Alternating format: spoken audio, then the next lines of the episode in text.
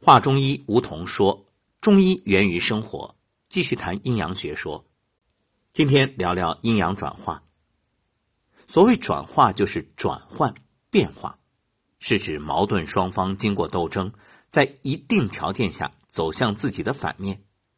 阴阳转化是阴阳对立的双方在一定条件下可以相互转化，阴呢可以转化为阳，阳可以转化为阴。阴阳的对立统一包含着量变和质变，事物的发展变化表现为由量变到质变，又由质变到量变的互变过程。如果说阴阳消长是量变过程，那么阴阳转化便是质变过程。阴阳转化是事物运动变化的基本规律，在阴阳消长过程中，事物由化至极，也就是发展到一定程度。超越了阴阳正常消长的阈值，必然会向着相反的方向转化。所谓的物极必反，那阴阳的转化呢，必须具备一定的条件。这种条件，中医学称之为重或极。故曰：重阴必阳，重阳必阴，寒极生热，热极生寒。阴阳之理，极则生变。来敲黑板划重点。阴阳的相互转化必须有条件，不具备一定的条件，二者是不能各自向相反的方向转化的。阴阳的消长，也就是量变，和转化，也就是质变，是事物发展变化全过程密不可分的两个阶段。阴阳消长是阴阳转化的前提，而阴阳转化呢，则是阴阳消长的必然结果。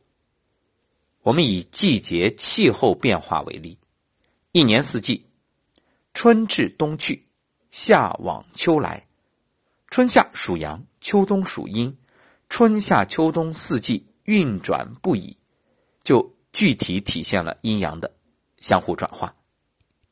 比如现在这个季节啊，你看寒冷的冬季结束，转而进入温暖的春季，这就是阴转化为阳。为什么我们说疫情看到曙光，并且可以控制？其实就在于这个季节的转化、天气的变化，阴转为阳了。那天人合一、天人相应，人体这个小宇宙，它自然也就可以慢慢的转化它内部的环境了。因此，你没有特效药，别担心。我们做好防护，然后呢，顺应这天气的变化，一切都会过去。那么，当炎热的夏季结束，转而进入凉爽秋季的时候，就是由阳转化为阴。在人体生命活动过程中，从生理来说，物质与功能之间的新陈代谢过程就是。阴阳转化的表现，比如营养物质，也就是阴，不断的转化为功能活动阳，而功能活动呢，也就是阳，又不断的转化为营养物质，也就是阴。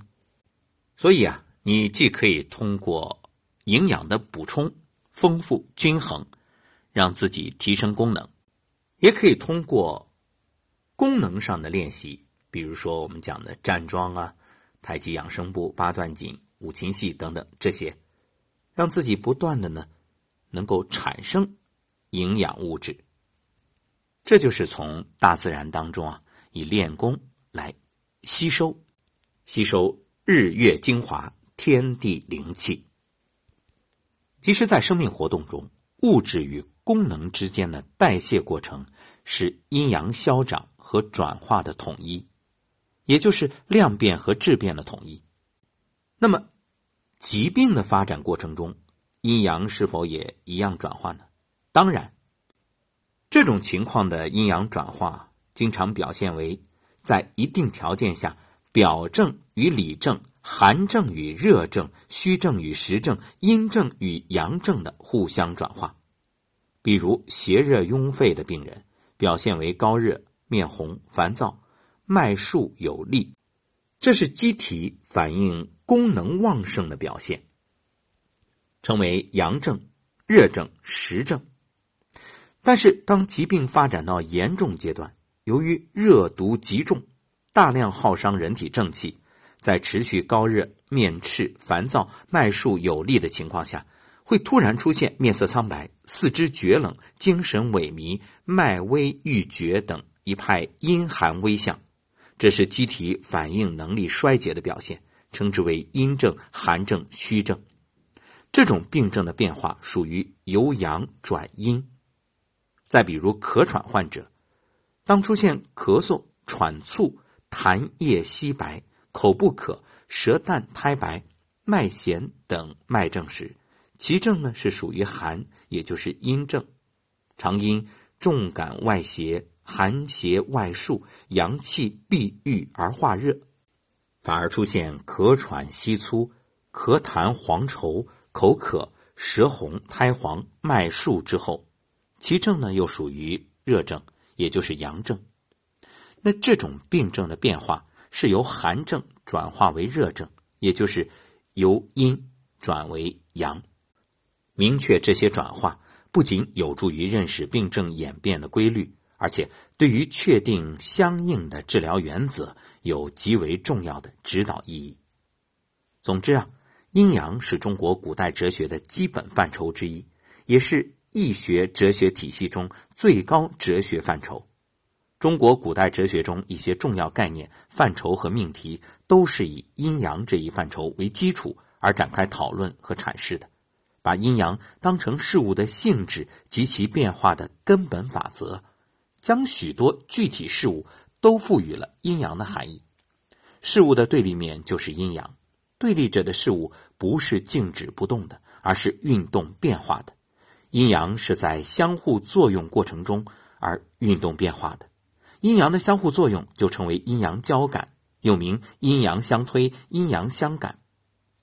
所谓交感，交是互相接触，感呢是互相感应，交感相应谓之交感。阴阳交感表现为阴阳的对立、互根、消长和转化。所以到这档节目为止啊，这阴阳的对立、互根、消长、转化已经说完了。这些是阴阳学说的基本内容，而这些内容不是孤立的，而是互相联系、互相影响、互为因果的。当你把这些内容反复的夯实，就可以继续深入学习了。而且有这些为基础啊，后面再去学习中医学对阴阳学说的运用，就更加的容易。正所谓厚积薄发。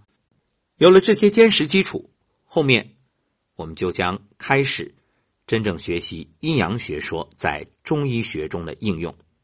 下一讲给大家谈一谈阴阳学说如何来说明人体的组织结构。